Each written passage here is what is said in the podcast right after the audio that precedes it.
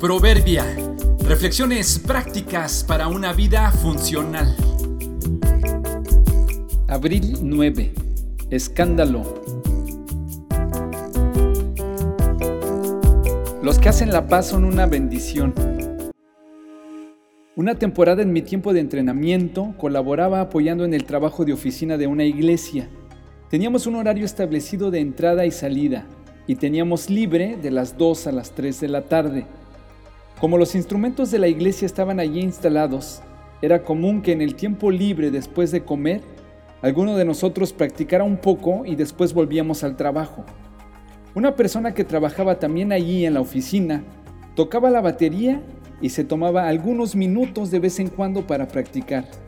Pero debido a que al lado de nuestro edificio había unas oficinas, en muchas ocasiones vinieron las secretarias de esa empresa a pedirnos que por favor nos calláramos o que al menos bajáramos el volumen. Un día después de comer, la persona que tocaba la batería tomó sus baquetas y empezó a practicar con ritmo y fuerza. A los pocos minutos vino la secretaria a pedir que nos calláramos. Quien tocaba la batería cesó unos minutos, pero luego tomó valor y siguió con más fuerza. Nuevamente se oyó que tocaron a la puerta, pero esta vez mucho más fuerte. Abrimos y era el gerente de al lado reclamando con gritos y groserías por nuestro escándalo. Pidió hablar con el encargado en la iglesia, que casualmente estaba ahí porque regularmente no estaba a esa hora. Entramos a decirle que el gerente estaba muy enojado y gritando por el ruido de la batería y quería hablar con él. Nuestro jefe salió inmediatamente y se acercó al hombre y antes de que nuestro vecino pudiera decir algo, él le dijo en voz alta, ¡Hey, amigo! ¿Cómo estás? ¿Te acuerdas de mí? Fuimos compañeros en la guerra de Vietnam. ¿Cómo estás?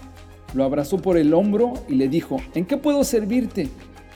Nuestro vecino quejoso se sorprendió de tal recibimiento, soltó una carcajada y contestó, nada, solo pido que le bajen el volumen cuando practican.